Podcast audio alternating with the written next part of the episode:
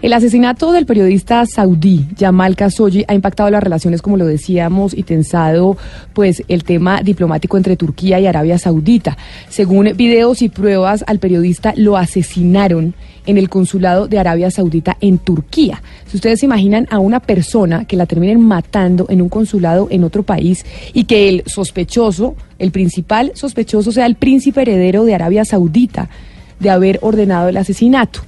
Como ya mencionábamos, pues el presidente Donald Trump, el presidente de los Estados Unidos, ha dicho pues que por más de que se pruebe lo que sea, que Arabia Saudita y su príncipe hayan mandado matar al periodista saudí Khashoggi, que además, si no me equivoco, Gonzalo también tenía nacionalidad norteamericana y era periodista de diferentes medios de los Estados Unidos y por eso la prensa norteamericana se ha levantado frente a este tema, ha dicho que no importa, que ellos siguen teniendo relaciones con, con Arabia Saudita, así haya pasado lo que haya pasado. Mira, así como lo comentábamos anteriormente, el tema del petróleo también parte fundamental en medio de las relaciones entre Arabia Saudita y Estados Unidos. Khashoggi falleció el 2 de octubre. Luego de 17 días se pronunció el gobierno saudí mmm, tras ese asesinato en el consulado mm, de Arabia Saudita en Turquía. Además, como usted lo decía, un tema álgido porque fue descuartizado, desmembrado y además luego su cuerpo fue diluido en ácido y echado en un lavamanos. Pero queremos saber quién era Khashoggi, este periodista que era temido por el gobierno, o más que por el gobierno, por el Principado de Arabia Saudita. Y para hablar de quién era este periodista tan importante, tenemos a María Albergáez, ya es editora de noticias para el canal Al Jazeera y nos atiende desde Doha. María, bienvenida a Blue Radio. Muy buenos días, ¿cómo están ustedes? Es un placer Muy estar bien. con ustedes. Muy bien, María. Y por el otro lado, Camila, tenemos a Elías López. Él es editor digital del Washington Post, porque también queremos saber, bueno, qué es lo que está sucediendo en los Estados Unidos y cómo se visualiza desde Norteamérica la situación con el asesinato del señor Jamal Khashoggi. Don Elías, bienvenido a Blue Radio. Muchas gracias por la invitación. Muchas gracias.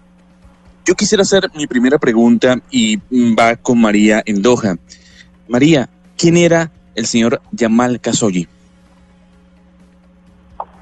Bueno, eh, Jamal Khashoggi era un periodista saudí quien durante muchísimos años colaboró muy de cerca con, la- con el reino saudí, su país natal.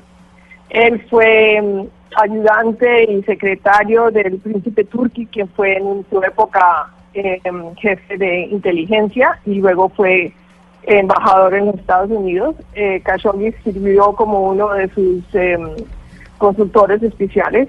Él también trabajó durante mucho tiempo en distintos periódicos, entre otros el Watan, en el que estuvo dos veces a cargo, un periódico saudí.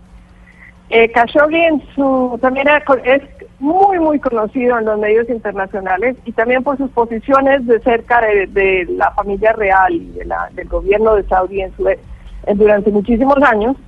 Eh, también fue, mm, estaba posicionado de una manera muy importante para conocer a muchísima gente, o sea que gente de todas clases, políticos, em- em, embajadores, periodistas, todo el mundo lo conocía muy, muy bien. Es un señor que lleva muchísimos años haciendo su oficio. Entre otros, él cogió fama en unos, al principio de su carrera por haber entrevistado a Osama Bin Laden. Eh, aunque y en esa época pues Osama Bin Laden no se había convertido todavía en el terrorista en que, que siempre que- en que conocemos hoy en día. Y sufrió mucho que ese señor se hubiera cambiado había, hubiera cambiado tanto de parecer. Em, él también em, eh, en sus últimas en sus últimas épocas em, él dijo ciertas cosas que obviamente ofendieron al gobierno de hoy en día del príncipe heredero Mohammed bin Salam que eh, hizo que tuviera que salir de su país y se fuera a refugiar a los Estados Unidos, de donde era residente, no ciudadano. Ok. Y desde allá eh, estuvo trabajando como periodista y como columnista del Washington Post. Permítame entonces, precisamente, María, porque ya que habla usted del Washington Post, también estamos, como lo decía Gonzalo, en comunicación con Elías, que es editor de opinión internacional del Washington Post. Elías, ¿hace cuánto trabajaba para el periódico de ustedes, eh, y qué tanto se refería en sus columnas al tema de Arabia Saudita y a la familia real? Eh, bueno, bueno eh, Yamal se, eh, decide decide irse de, Arabia Saudita en lo que empieza el, príncipe heredero a apretar, digamos, las, tuercas de, la represión para consolidar su poder. si recordamos, digamos, más o menos hace como un año y medio, el príncipe heredero pues reúne a miembros de la familia real y gente influyente, los, los, los, los encierra en el hotel Ritz Carlton de Riyadh y ahí es donde empieza un proceso a él de, de, de, a fuerza eh, lograr eh, pues ser él el, el, el, príncipe heredero, él, es el hijo uno de los hijos menores del, del, rey actual, si no me equivoco, y, y, y, no estaba él en la línea directa, pero sin duda es una es muy cercano al rey, es una bueno digamos lo que dicen los expertos es era su, y lo que decía llamar era que era su favorito, y para eso, para él llegar al poder tuvo que, que hacer una serie de movidas eh, eh neutralizar, para neutralizar, digamos, sus, sus, sus rivales principales, ¿no? Entre ellos, eh, pues, confiscarles cuentas, negocios. Eh, y en ese momento es cuando Yamal decide, decide irse, ¿no?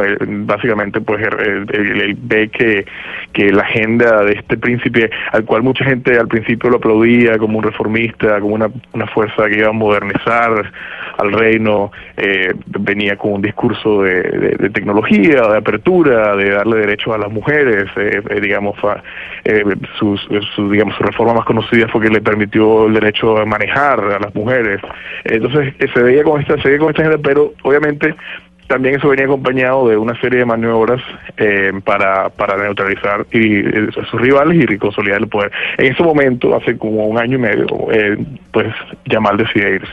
Cuando Yamal llega acá a Washington, eh, es, donde él, digamos, eh, se acerca a Washington Post y, se acerca a mi sección, él escribe para mi sección, y, y, ofrece, bueno, dice, hablar sobre, sobre lo que está pasando en Arabia Saudita, digamos, lo, lo, que él presenció y, y por qué él decide irse, eh, básicamente para, para poder expresarse y, y, y, y escribir libremente. Eh, ya, ya él había sufrido una serie de, de, de, denuncias y de censura, estaba censurado, eh, ya llevaba un año más o menos censurado en Arabia Saudita, digamos, él viviendo en Arabia Saudita no le permitían usar Twitter, no le, le habían quitado una columna que él tenía en su diario.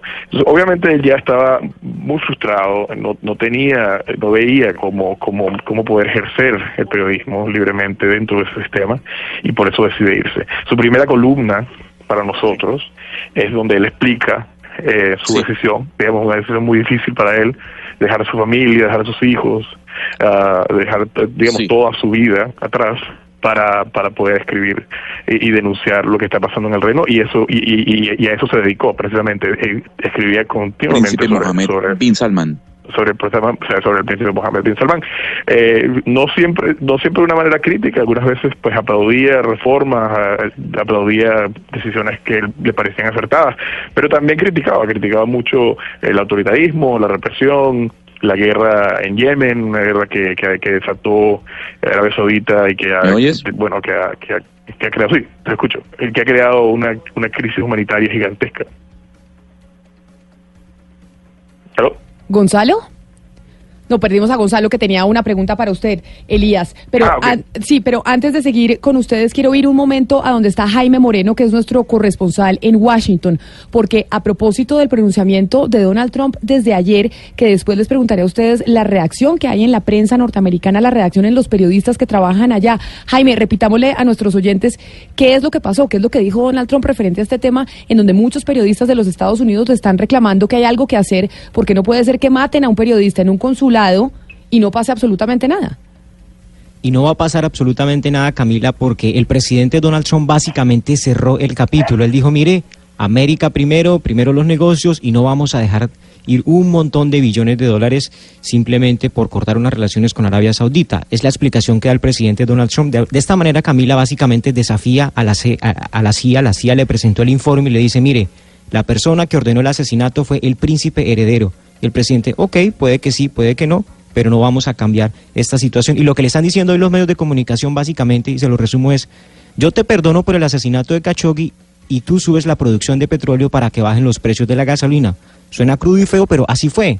Y en el mes el petróleo cayó 30%. Y el presidente Donald Trump cumplió con su promesa, no sancionó a los árabes y lo peor del asunto es que hoy sale a cobrarlo como un gran logro diplomático. Entonces el presidente Trump dice, mire, disfruten los nuevos precios del petróleo, cayeron de 82 a 54 dólares gracias a Arabia Saudita y podemos hacer algo más. Lo que está diciendo el presidente Trump, diciéndole a los estadounidenses es, gracias al asesinato de Khashoggi tenemos gasolina barata y ese es el mensaje fuerte que está proyectando un presidente que representa un gobierno que es defensor de los derechos humanos y uno se pregunta con qué cara, con qué credibilidad el Departamento de Estado va a sacar su próximo informe anual de derechos humanos en el que hace un capítulo para cada país cuestionándolos precisamente por este asunto. Y es lo que la gente se pregunta, ¿en dónde quedó la moral de este país en este asunto que fue muy, muy mal presentado, como lo dice la prensa, Camila? Elías, usted trabaja en el Washington Post, como lo presentábamos, usted es editor de opinión internacional. La prensa norteamericana, frente a esto que nos está explicando Jaime del pronunciamiento del presidente Donald Trump, ¿qué van a hacer? Porque básicamente al presidente de los Estados Unidos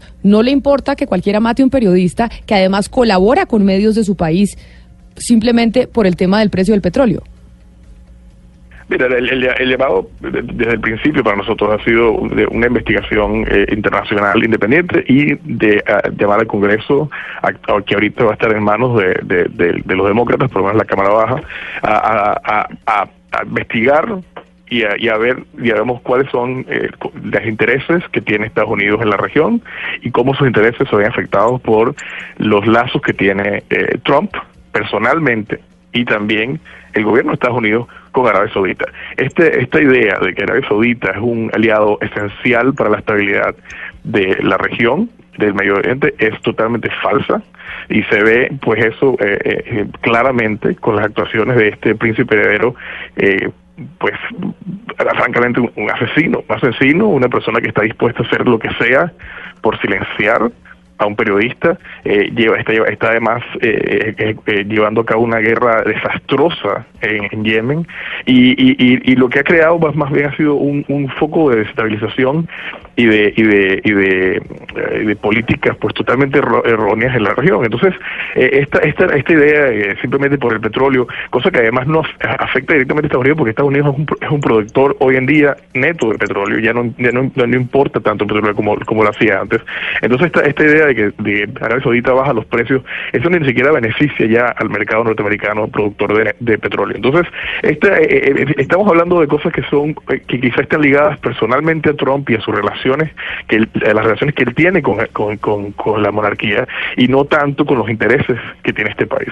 y eso además se, ve manifestado por lo que han dicho senadores, lo que ha dicho el Congreso, que, también se han, se, han pronunciado en contra de las acciones de Arabia Saudita, están dispuestos a a, eliminar las ventas de armas a Arabia Saudita y de verdad a evaluar cuáles son los beneficios de esta relación, porque además, si este país no está dispuesto a poner eh, todas su, su, su, su, digamos, sus posiciones y sus principios morales eh, de derechos humanos por un simples simples contratos de armamentistas, pues eso eh, también atenta contra los intereses de Estados Unidos en el futuro, porque si tú apoyas a un represor, si tú apoyas a un dictador, si tú apoyas a una persona que, que, que, que está causando, digamos, guerra, destrucción y, crisis humanitaria, pues eso a la final te va a venir a afectar a ti. María, eh, ¿cuál es el poder que tiene el príncipe Mohammed bin Salman en eh, Medio Oriente? digamos, en Arabia Saudita él ha, llegado a tener eh, poder total. Él ha cambiado la situación de su país, que hasta, hasta que él llegó al poder eh, puesto ahí por su padre, eh, ese país siempre se hacía por consenso de la familia real, de todas las decisiones grandes. Hoy en día él ha básicamente puesto en silencio a todo el mundo. Ahora, la presión internacional eh, es constante y muy grande. Ahora se verán, porque una cosa es lo que dice eh, lo que dice el presidente Trump, que ya tiene gran parte de sus de, sus eh, de parte de su gobierno, empezando por el Congreso, que es una de las primeras cosas que ha que ha traído a los demócratas y a los republicanos juntos, están contra las decisiones que, de, de las cosas que ha dicho Trump. Pero en la región eh, siempre han tratado, siempre se han creído los fuertes en, Arabia Saudita. Pero la gran realidad es que están en una pelea en, gran parte porque ni a los Estados Unidos, ni a Arabia Saudita, ni a los Emiratos quieren tener relaciones con Irán, con Irán. Y eso creo que si lo vemos de otra, de otra forma es en parte eh, a Estados Unidos y al presidente Trump eh, quiere cambiar las relaciones con Irán y dejar a Irán a un lado. Ahora, María. Eh, Arabia Saudita, bajo el príncipe, ha hecho una cantidad de cosas, entre otras la guerra de Yemen, que se ha vuelto en una catástrofe humana terrible, em, que hoy en día se ha vuelto en la, en la hambre más grande que, hay, que ha habido en el mundo entero. Eh, está también em, el bloqueo que se le hizo a Qatar, iniciado por, el, um, por Arabia Saudita y por los, um, los Emiratos. Eh, pero es una situación bastante complicada y para nosotros siempre, siempre, ¿y qué va a pasar con la libertad de prensa? Eso es una de, de las cosas que más nos preocupa también aquí, porque lo que está diciendo, lo que están diciendo en este momento es que todos los periodistas somos blancos para cualquier persona que no le guste lo que estamos diciendo. María, justamente por el tema de la libertad de prensa, hoy en Arabia Saudita existe la posibilidad de que los ciudadanos del común conozcan la versión que nosotros estamos hablando de lo que pasó o la gente allá solamente tiene acceso a la versión oficial. No, la gente tiene, la gente inoficialmente, la gente por otros medios se informa la gente no habla de las cosas porque todo el mundo en este momento le tiene, tiene miedo a las consecuencias y por eso fue una de las razones principales por las cuales Khashoggi salió de su, país. Em, en este momento cualquier persona que hable contra el régimen de, MBS, como se conoce el príncipe, eh, tiene posibilidades de que le vaya muy mal. Porque la verdad es que muchas personas han salido a decir que, que no, esto no fue un caso único Ah, han habido otros asesinatos, hay mucha gente que está bajo prisión, hay gente que está, desaparecida y, y el príncipe, él quiere tener control total de todo. Pues es que usted, María, nos deja con la pregunta. que sea a cualquier precio. María, usted nos deja con la pregunta más importante precisamente sobre este tema, porque a veces en América Latina lo vemos supremamente lejano. Decimos, este es un periodista saudí, ya los gringos están hablando de ese tema. En Europa, nosotros, ¿qué nos importa? Pero la pregunta que usted plantea es la realmente importante porque es un precedente para la prensa internacional. ¿Qué va a pasar con la libertad de prensa cuando a un periodista lo asesinan en un consulado, lo manda a matar un jefe de Estado? Y no pasa absolutamente nada. Y por esos minutos vamos a hablar con Reporteros Sin Fronteras. Pero antes quería agradecerle, María Arbeláez, por haber estado con nosotros aquí y contarnos un poquito el panorama de esta historia que a veces nos parece tan lejana. Feliz mañana para usted, bueno, feliz tarde ya para usted que está en Qatar. Muchas gracias. Y lo, mismo, y lo mismo Elías López editor de opinión internacional del Washington Post. Gracias por haber estado con nosotros y por habernos pues dado un poco la visión de los periodistas norteamericanos y usted que trabajó directamente con Kasoji. Feliz mañana. Muchas gracias por tocar el tema. Gonzalo, como lo mencionábamos, la libertad de prensa es lo que está en riesgo. ¿Con quién vamos a hablar de Reporteros sin Fronteras?